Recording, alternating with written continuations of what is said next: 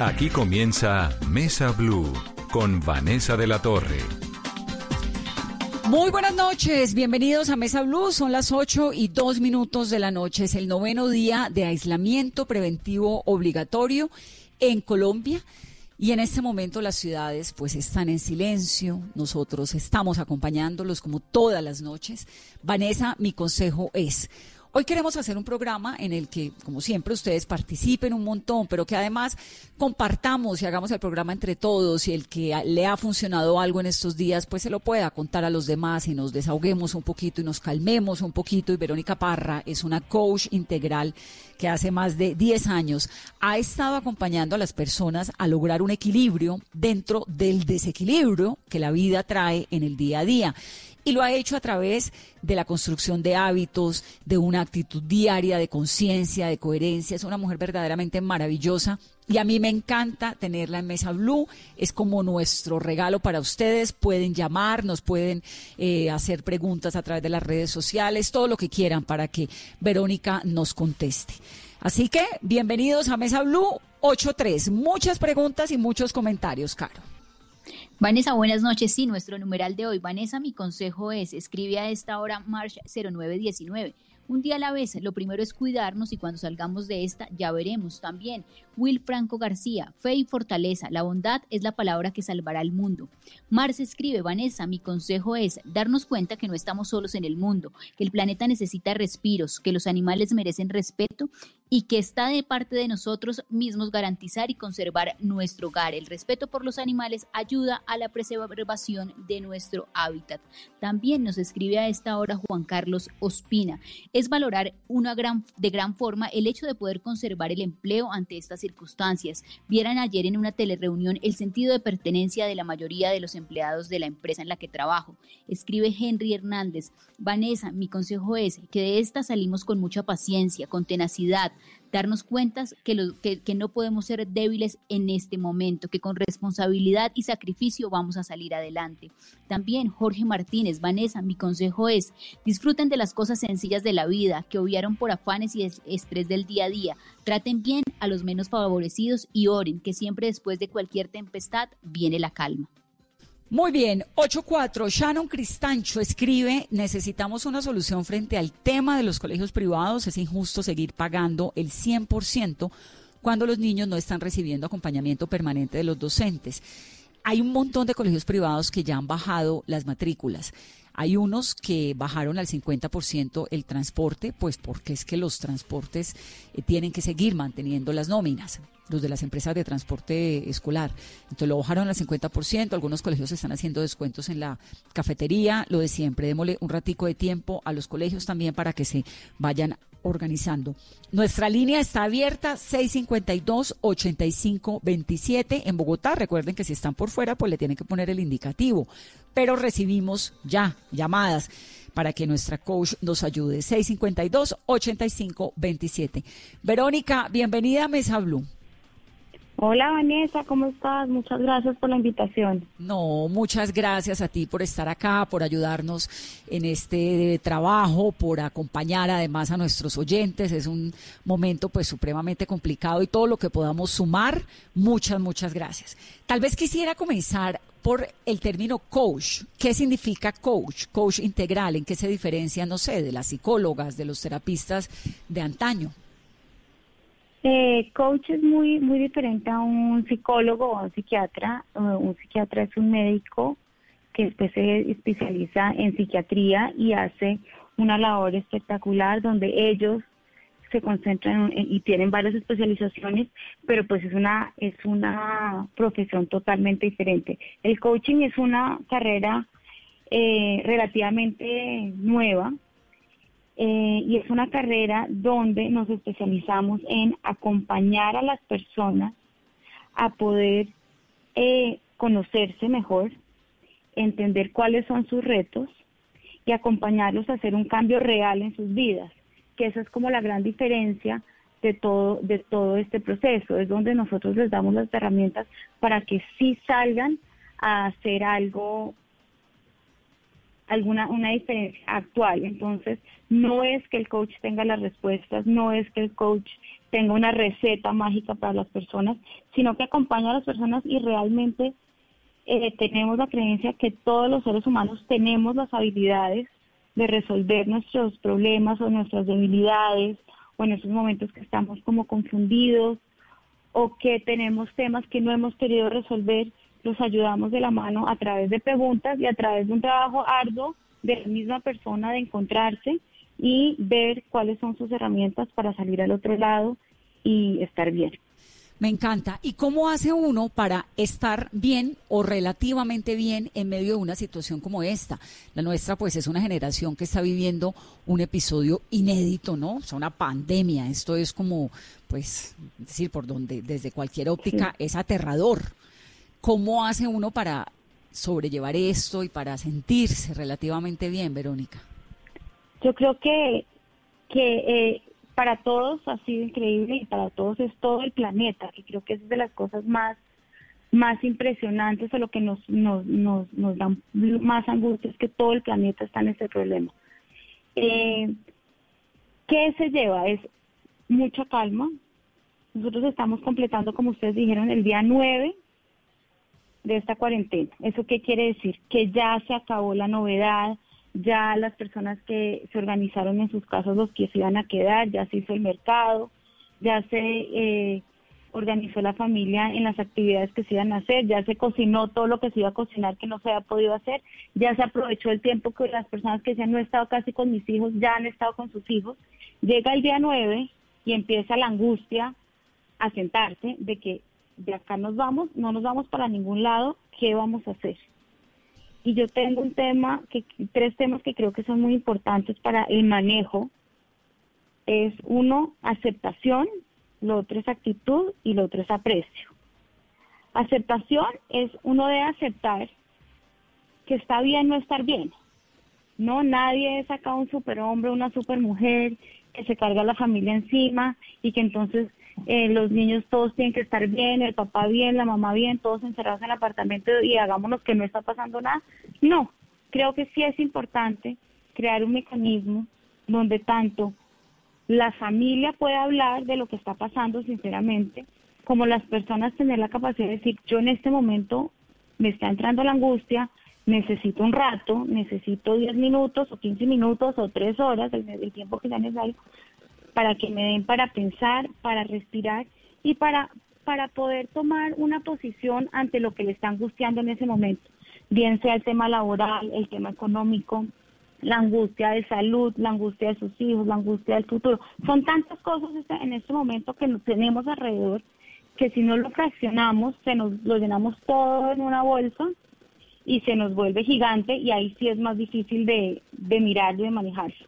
Entonces en el momento de que decimos, hombre, sí, no me estoy sintiendo bien, estando en una angustia, me voy a tomar unos 15 minutos, unos 20 minutos, me voy para la terraza, me voy para el baño o voy a meterme en uno de los cuartos a respirar, le voy a explicar mi familia, necesito 10 minutos y voy a pensar esta angustia de dónde viene, cuál es, que no hice suficiente mercado o es un tema laboral, que pronto pierdo mi trabajo, es un tema con mis hijos y sobre eso yo siempre digo, hay que hacerse amigo de las angustias, ¿no? Uno es muy como que no, me entró una angustia, no, qué pereza, qué pereza pensar en estos temas, no. Hagámonos amigos de esa angustia y pensemos particularmente qué está pasando ahí. Y sobre eso decir, ¿qué puedo hacer en este momento que estoy en mi casa sobre esa angustia? Escribir siempre, siempre sirve y es como poder tener tres opciones de, con esta angustia particular, en estos 10 minutos que estoy acá, ¿qué puedo hacer con esa angustia? Entonces es la aceptación. Lo otro es actitud, Van. En este momento necesitamos eh, eh, actitud. háblame tú, perdón. ¿Perdón? No, es que no te estaba oyendo, se, me, ah. fue un segundo la señal, pero te quería preguntar un poco sobre el tema de la aceptación, que me encanta esto de estar bien, saber y sentir que nada está bien, porque no la pasamos todo el tiempo, yo como para ir desglosando, diciendo, no, estoy bien, tengo que estar bien, tengo que, tranquila, todo bien, todo bien. Me encanta la frase, no tengo derecho a no sentir que está bien, que me cambió el mundo, que me puedo poner triste, que me da angustia, que me da miedo, ¿no? Y que en nueve días ya hice todo lo que quería hacer.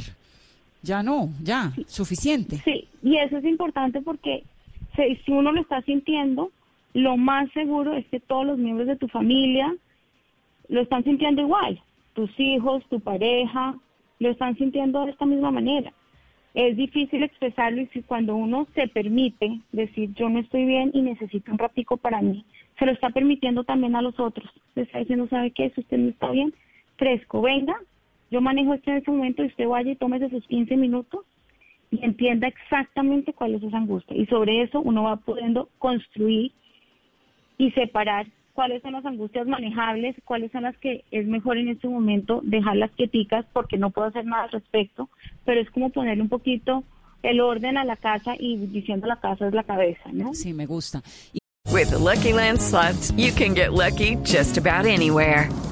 This is your captain speaking. Uh, we've got clear runway and the weather's fine, but we're just going to circle up here a while and uh, get lucky. No, no, nothing like that. It's just these cash prizes add up quick. So I suggest you sit back, keep your tray table upright, and start getting lucky. Play for free at LuckyLandSlots.com. Are you feeling lucky? No purchase necessary. Void where prohibited by law. 18 plus terms and conditions apply. See website for details. Como sabiendo, pues sí, esto es lo que hay, es un momento durísimo, uno no puede estar tranquilo todo el día y actuando como si nada estuviera pasando. Me encanta esto de la aceptación. Actitud, decías que era el segundo, ¿no?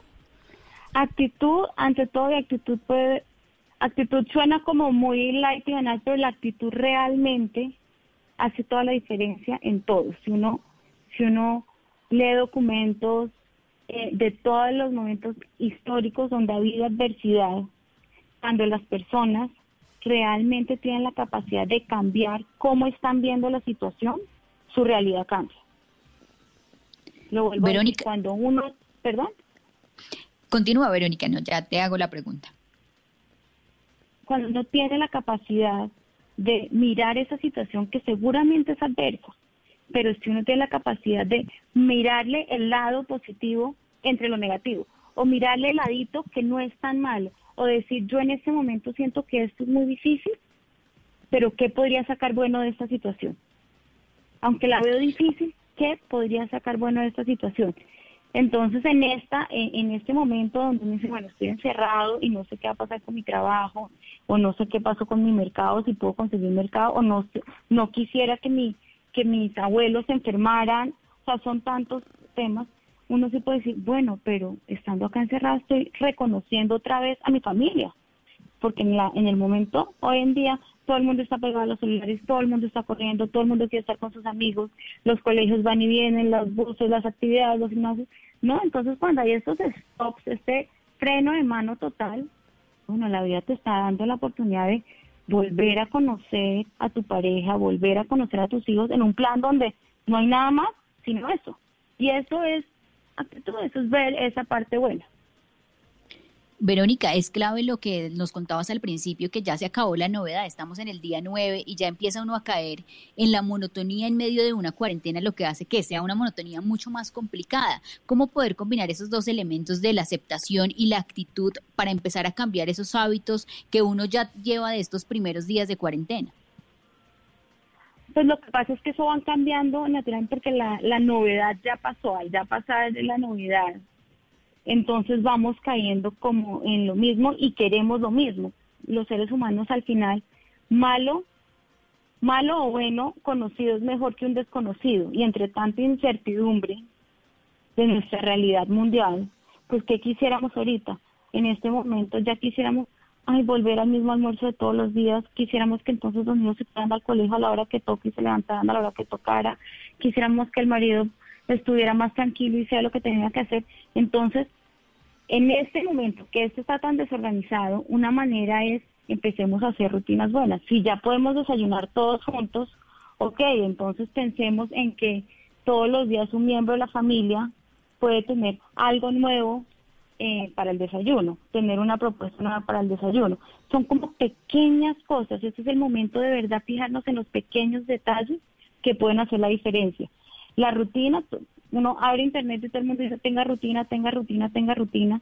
Y una vez dice, bueno, estoy tratando de tener rutina, pero es que con el colegio de los niños y todo esto no me está quedando fácil. Entonces no hay que darse tan duro, no hay que ser un Hitler, porque entonces uno estar encerrado más volverse Hitler complica todo, sino es hay que tomarlo un poco suave, hay que entender que hay cosas para hacer, hay que todos tenemos que trabajar, todos necesitamos nuestro espacio, pero también irlo tomando por los laditos donde podemos hacer unas cosas que sean muy importantes como sentarnos todos a la mesa, tener una hora para hablar cómo nos sentimos ese día, cómo te fue con tus de todas tus llamadas, cómo te fue en tu colegio, cómo va tu día, qué, cómo te estás sintiendo, qué ha pasado con la gente que conoces, hay algo que te esté molestando, que te está angustiando.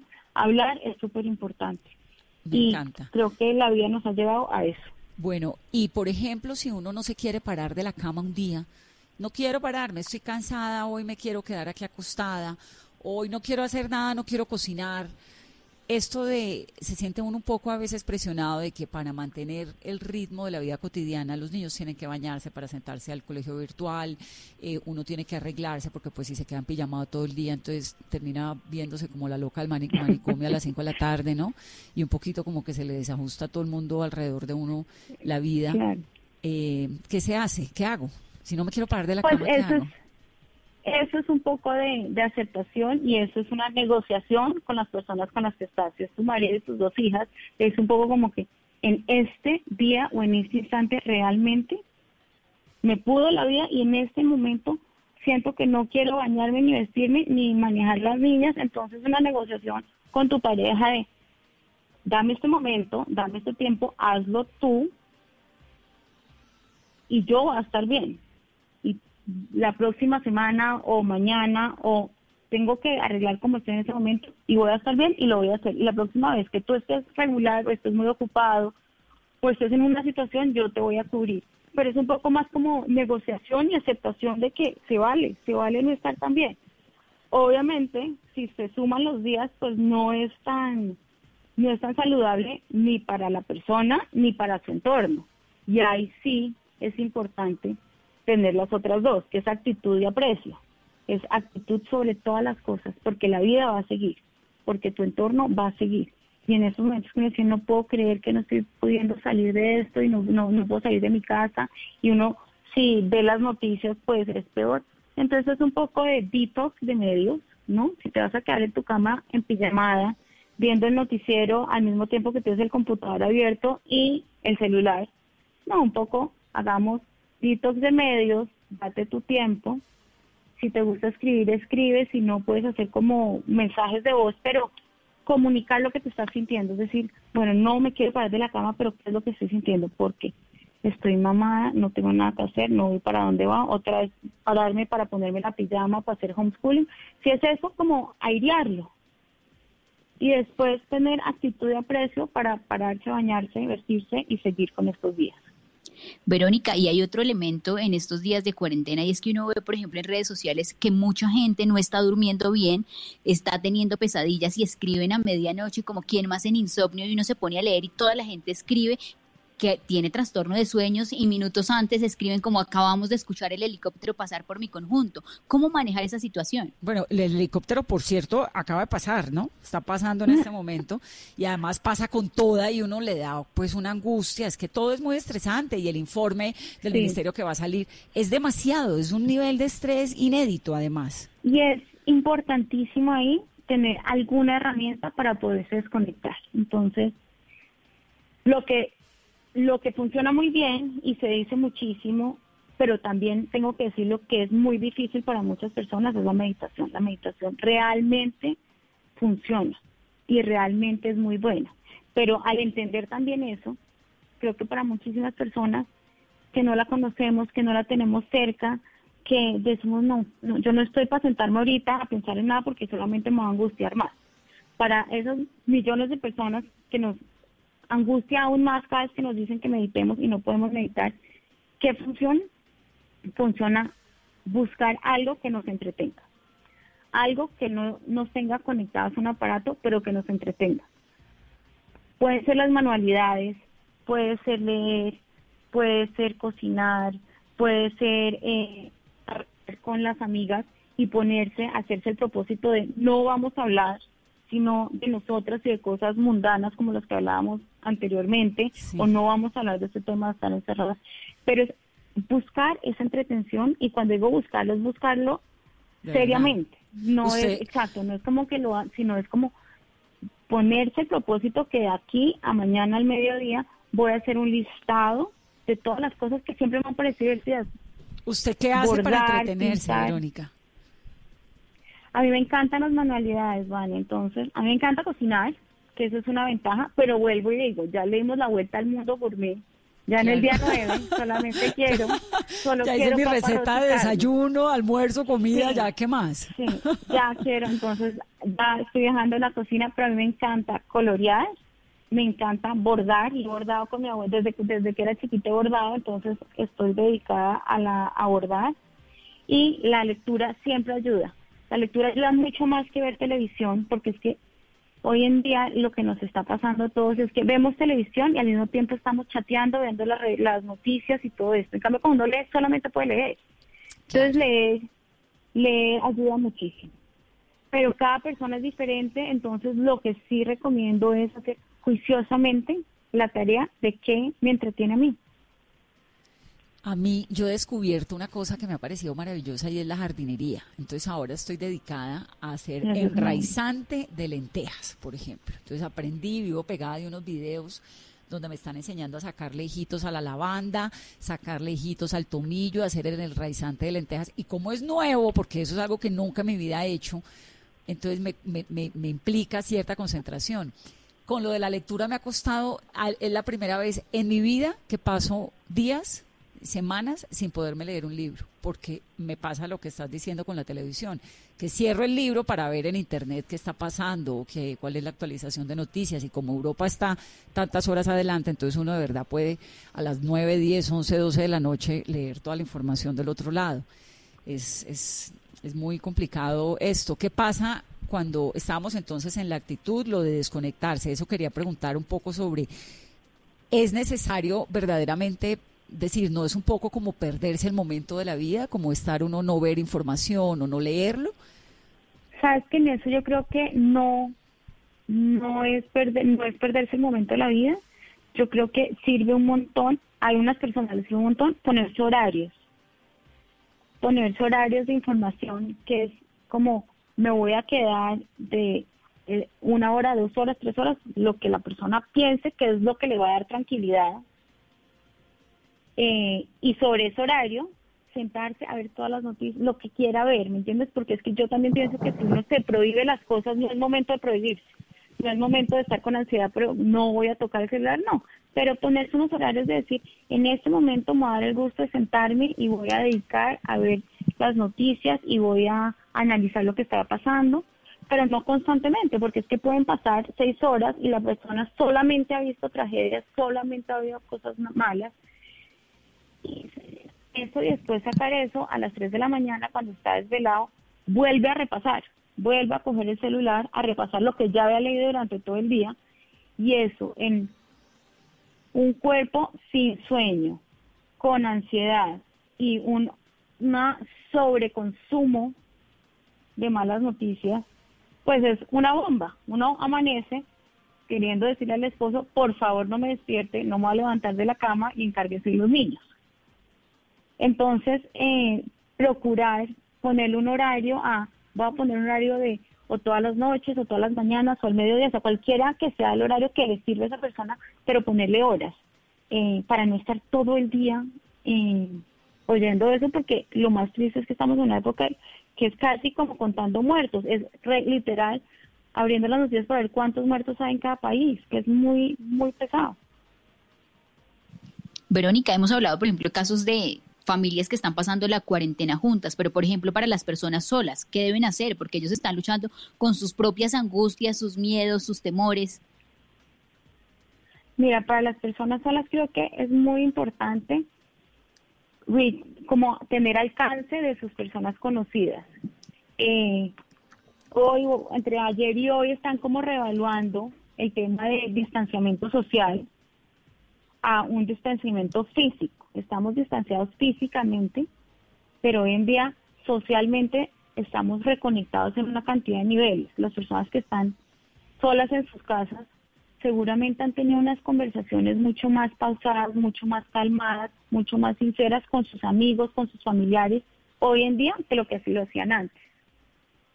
Entonces, las personas que viven solas ya saben vivir solas y están viviendo solas, entonces ese no es el tema, el tema es pensar que están solas, pero hoy en día las comunicaciones, los Zooms, los amigos, creo que nos han llevado a tener unas conversaciones y a unas relaciones bien diferentes y creería que para allá vamos todos. Aquí está preguntando un oyente, John Jairo Bermúdez. Pregúntale a Verónica, por favor, que si tiene Twitter.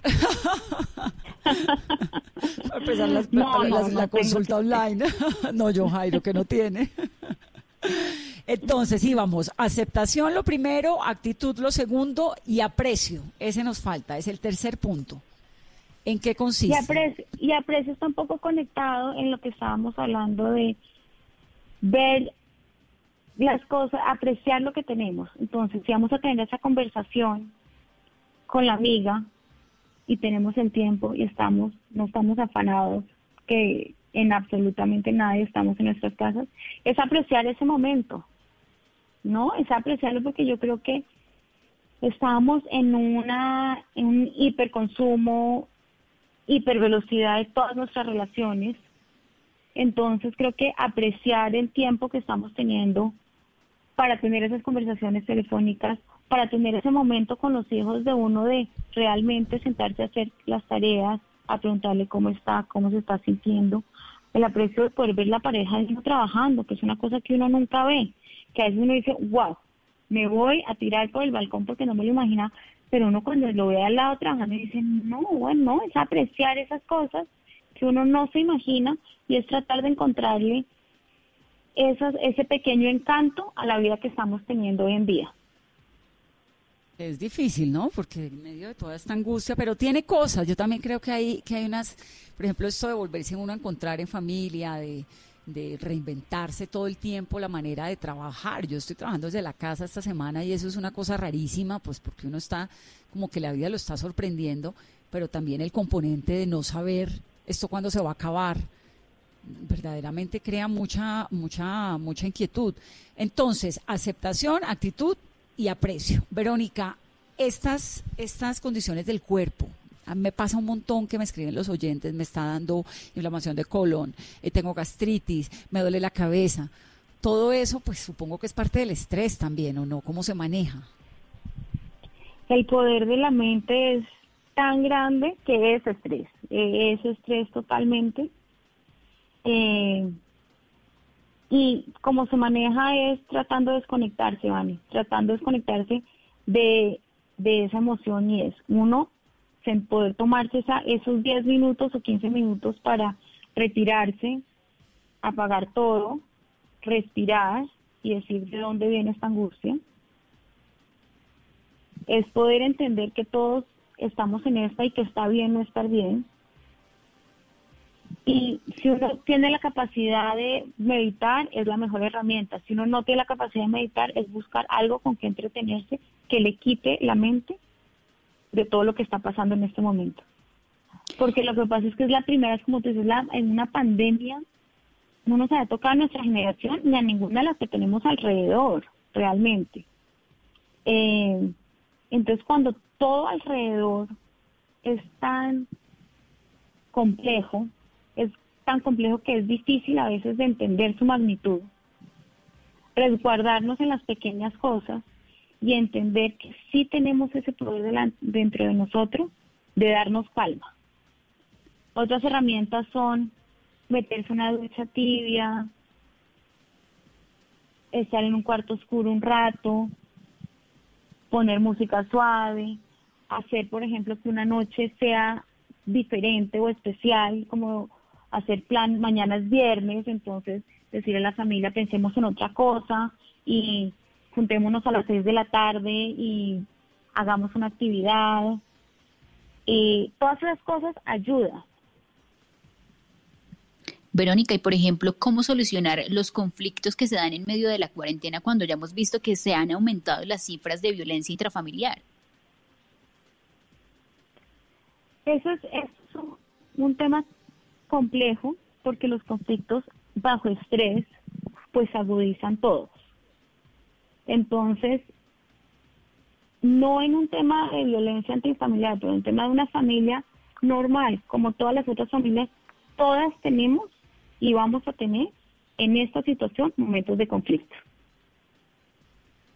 En esos momentos de conflicto lo más importante es poder tener la capacidad de ponerle pausa, de entender que los que están en la casa ninguno va a poder salir corriendo, ninguno, ninguna, ninguna variable del conflicto va a cambiar la situación en que son tres, cuatro, cinco personas en la casa si, si es el momento. Entonces, lo que yo aconsejaría en un momento de conflicto es poder tener distanciamiento, es que las dos personas o las tres personas poder tener la capacidad de decir, ok, pongámosle pausa, tomémonos un respiro, y el respiro puede ser de una hora, dos horas, o vámonos a dormir y hablemoslo mañana, porque en este momento, cuando las personas están con ese nivel de angustia, están con ese nivel de impotencia, el tema de agresividad es muy sensible. Entonces, lo primero que se va a hacer es como calmar las aguas o calmar la energía o calmar la situación y sobre eso poder tener la capacidad de tener una conversación ya en otro estado de qué pasó y cómo se pueden solucionar las cosas. Y sobre todo que no nos dé a todos al mismo tiempo, ¿no? Y que no nos dé a todos al mismo tiempo. Por eso es muy importante aislar los temas, aislar los temas y donde esté el conflicto poder como bajarlo lo antes posible y no escalarlo, ni todo el mundo echando como la leña al fuego y volver todo más grande y más difícil, porque la realidad en la que estamos es que eso es la, eso es esa familia que está en ese sitio y por ahora ahí va a estar. Sí, y no sabemos hasta cuándo. De, exacto, y no sabemos hasta cuándo. Entonces poder hablarlo, pero hablarlo ya cuando la familia o cuando el conflicto está en otro nivel y no en el nivel máximo de agresividad, porque ahí no se va a solucionar el tema, ahí solamente se puede agrandar. Verónica, voy a pedirle a los oyentes, si le parece, está de acuerdo conmigo, que nos sigan mandando durante estos días sus inquietudes, sus temores, y volvemos a hacer otra llamada la otra semana y les contestamos. Usted se vuelve así nuestra coach oficial aquí en Mesa Blue. ¿Me parece? Claro que sí, Vanessa, me pongo feliz. Muchísimas gracias. No, pues gracias, al contrario. Hay tanta gente escribiendo y tanta gente preguntando y es un momento como tan complejo que si uno puede hacer como ese servicio y ayudar a la gente, yo me encargo, Caro, nos encargamos de, de, reunir unas preguntas varias y la otra semana, tipo martes o miércoles, contamos y Verónica nos contesta y, hace, pues le, contesta las preguntas a los oyentes. ¿Listo? Claro que sí, me encanta, en lo que pueda acompañar. Pues un abrazo muy grande, muchas gracias por estar en Mesa Blue, por ayudarnos, por darnos estos consejos y sobre todo como recordarnos esto de la vida, ¿no? Aceptación, actitud, aprecio, desconectarse es importante y entender que es un momento complicado y que uno tiene derecho a no querer separar de la cama un día si quiere, si no quiere. Un día, ¿no? No, puede ser todos. Exacto. Muchísimas gracias, Carolina. Vane, un abrazo. Un abrazo. Son las 8.34. Vamos a hacer una pausa rápidamente en Mesa Blue. Numeral Vanessa, mi consejo es, Caro. Siguen enviándonos muchos mensajes. Mira, hay un señor que dice que la jardinería está en mi onda. No, tú estás en onda de sembrar albahaca. ¿Cómo habla albahaca, Vane? No, lo de la albahaca es lo más difícil que he hecho en mi vida porque la albahaca se muere facilísimo y porque además si le salen flores hay que cortarla de una forma muy específica. Entonces lo de la albahaca es un camello. Ahí voy, pero yo espero que en algún momento logre tener un cultivo importante de albahaca. Lo mío por ahora es la lavanda, que está muy fácil, que además no hay que echarle agua, que además se da facilito y lo que estoy tratando es de sacarle hijos a la lavanda esa parte está bien camelluda.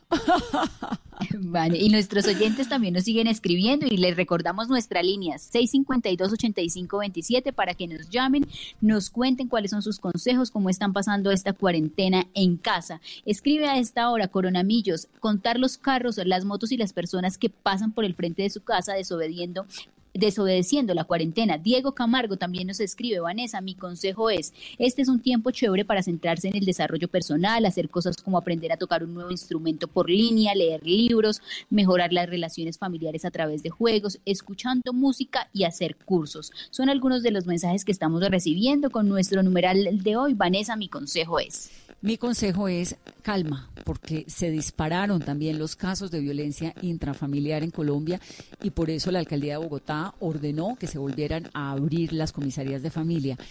Esto tiene una noticia positiva de fondo y es que la gente está llamando a la línea púrpura.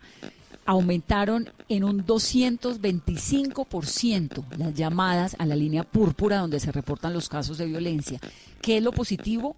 Que quienes se están sintiendo agredidos están llamando, están denunciando y por eso las autoridades toman decisiones como volver a abrir las comisarías de familia que estaban cerradas por la cuarentena.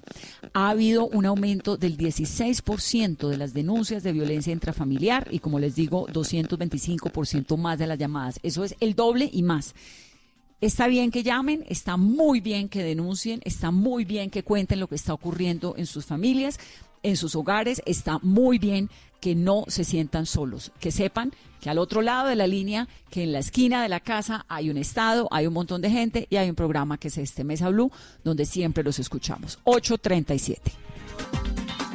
8.40 minutos de la noche con la línea 652-8527. Tenemos un invitado que nos ha llamado, un oyente. Buenas noches. Buenas noches. Buenas, ¿de dónde nos llama? Buenas noches, estoy llamando de la penitenciaría de Acacías Meta. ¿De la cárcel de Acacías? Sí, señora. ¿Y usted cómo se llama? Yo me llamo Alex. Alex, ¿y usted está preso, condenado a cuántos años y por qué? Estoy condenado a 140 meses de prisión. ¿Por qué, Alex? ¿Qué hizo? Pues la verdad, pues tuve un problema que pues es un problema un poco familiar. Pero pues, eh, sin embargo, de todo eso yo llamo más que todo a hacer una sensibilidad ante la gente.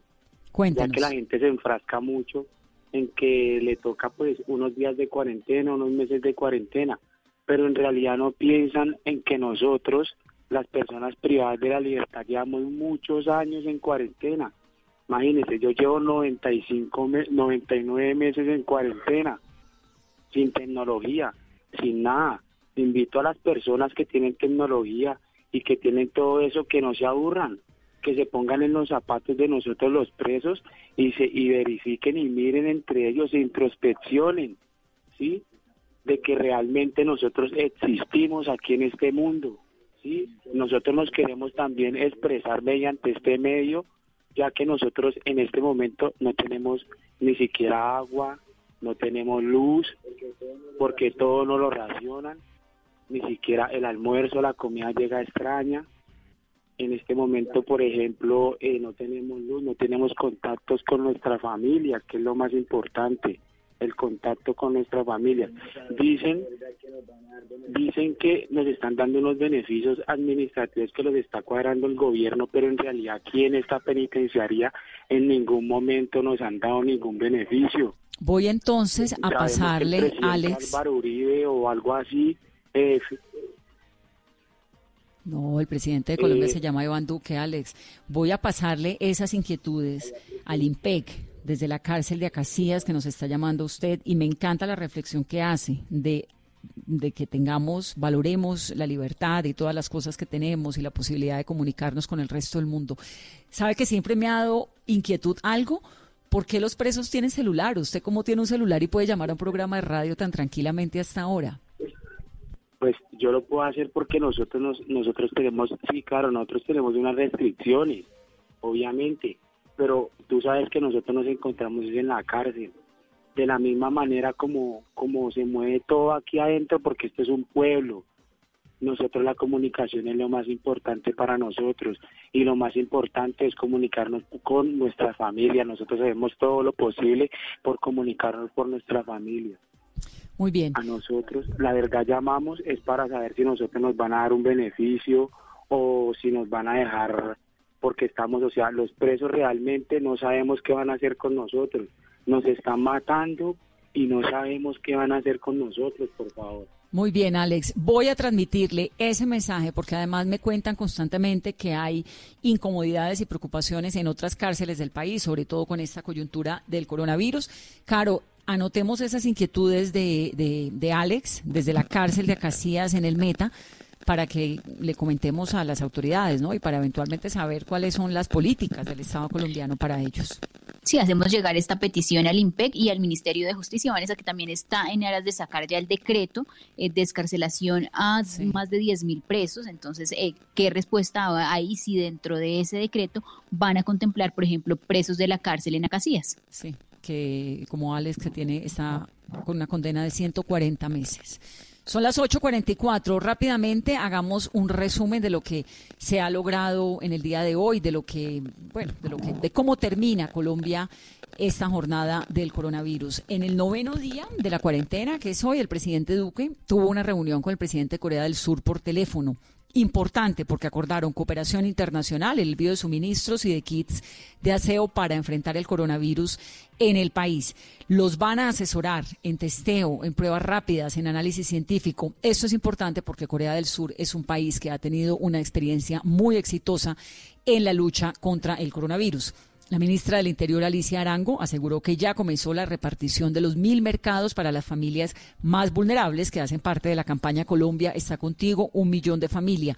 Dijo además que se van a ahondar en los esfuerzos y que en caso de que se necesiten más mercados, pues se darán más mercados. Terminamos, Carolina, el día 9 con 1.161 casos confirmados por COVID-19, ¿no? Son 96 casos nuevos.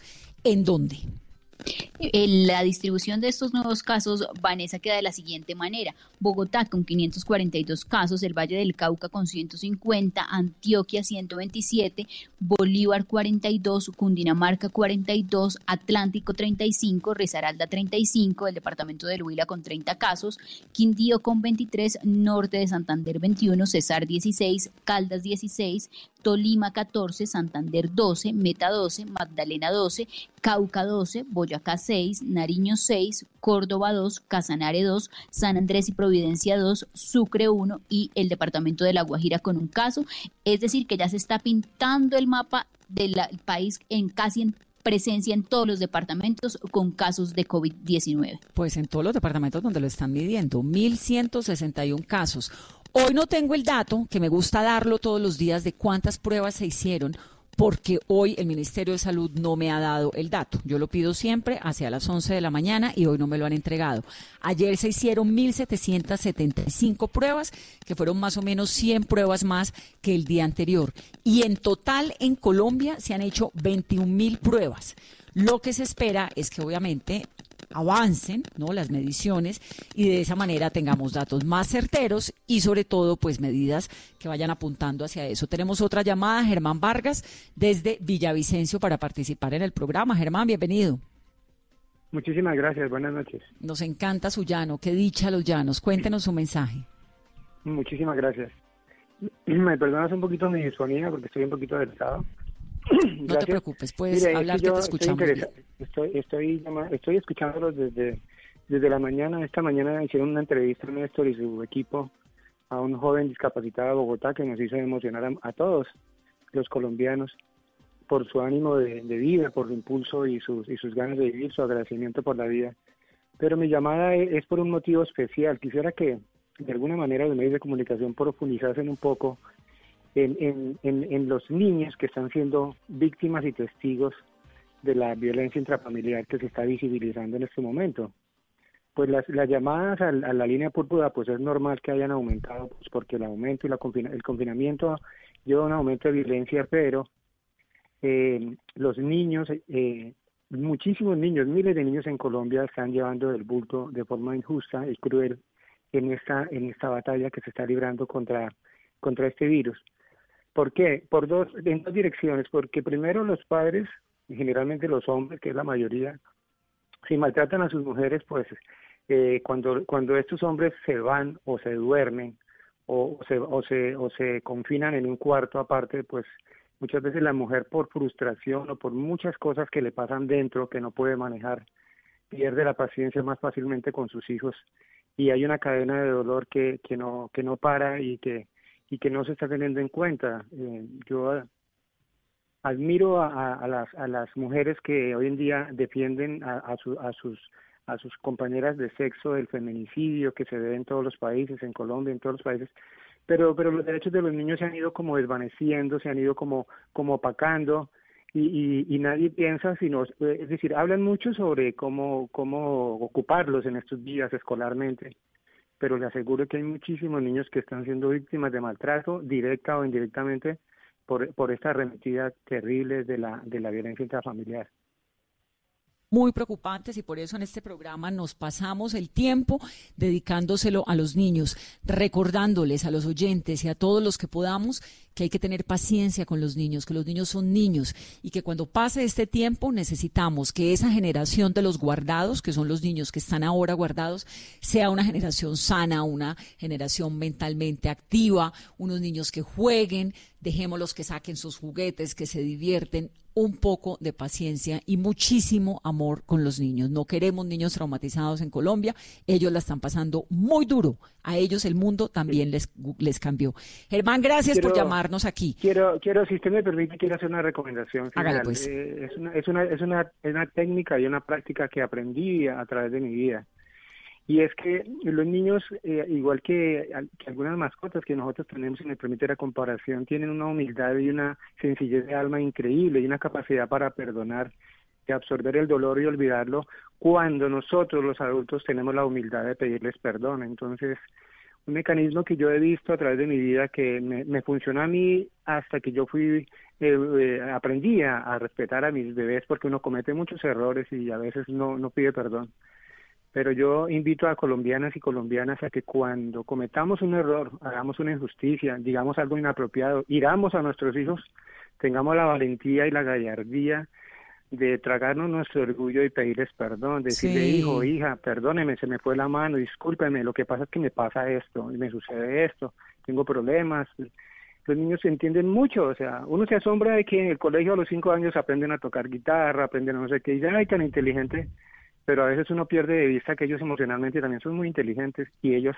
saben perdonar. Y una forma de reconstruir la vida interior de los niños es pidiéndoles perdón. Ese es mi consejo para esta noche y muchísimas gracias. Muchas gracias, Vanessa. Mi consejo es, eso me gusta, pero ojalá no tengamos que llegar al punto de tener que pedirle perdón a nadie por lo que hagamos. Más bien tratemos de controlarnos mucho y de estar tranquilos y de darle bienestar a todos los que nos rodean. Gracias, Germán, por llamarnos. Bueno, nuestros oyentes en el Meta hoy súper activos. Qué felicidad. Jader Aldana tiene un grupo interesantísimo de voluntarios en Frontino, que es en Antioquia. Eso queda como a tres horas de Medellín, ¿no, Caro? Tres horas de Medellín y él vive muy cerca al Parque Central y está liderando una iniciativa muy importante, Vanessa, en esta etapa en la que todos debemos unirnos y trabajar por ayudar también a los demás y no solamente ayudarlos materialmente, sino eh, su salud mental, como lo hemos hecho hoy con nuestra coach invitada. Bueno, pues él se montó en la puerta de su casa un letrero que dice, yo cuento contigo, tú cuentas conmigo, si necesitas toma, si te sobra, dona.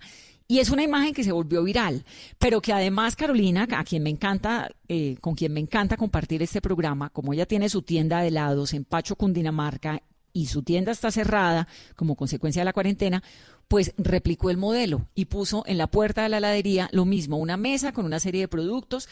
Si necesitas toma, si te sobra dona y las imágenes son impresionantes y la gratitud de la gente es impresionante. Jader, bienvenido a Mesa Blue. Eh, buenas noches, Vanessa, y toda su mesa de trabajo y a todos los colombianos. Jader tiene 30 años, ¿no? Sí, señora. ¿Y de dónde salió esa idea de yo cuento contigo, tú cuentas conmigo? Pues Vanessa, pues te soy sincero, la idea pues es de uno de los miembros del grupo. Él vive en la ciudad de Medellín, es de aquí de Frontino pues. Entonces él me escribió por el Facebook y eh, me habló de la idea. Entonces, pues yo debido a que he hecho varias actividades acá de voluntariado en el municipio y la gente cree en mí, eh, pues me aproveché un poquito como de eso. Pero la verdad es que no, no pensé que fuera a tener tanto impacto. Y el impacto ha sido tremendo, es decir, hay gente que va, que dona, hay otros que cogen productos, cuéntanos un poquito. Sí, Vanessa, mira, pues al principio empecé con unas cositas de la casa, como con, con 10 productos de la casa y yo al día de hoy ya tengo tres mesas llenas y tengo más cositas como digamos que ya mi casa está sirviendo de bodega. Y ya a partir de mañana en otros barrios pues de aquí del municipio la idea es sacar eh, mesas en puntos estratégicos con amigos PES y, y, varios voluntarios que se han sumado. Eh, vamos a agregar a, a, que estas mesas estén en todo el pueblo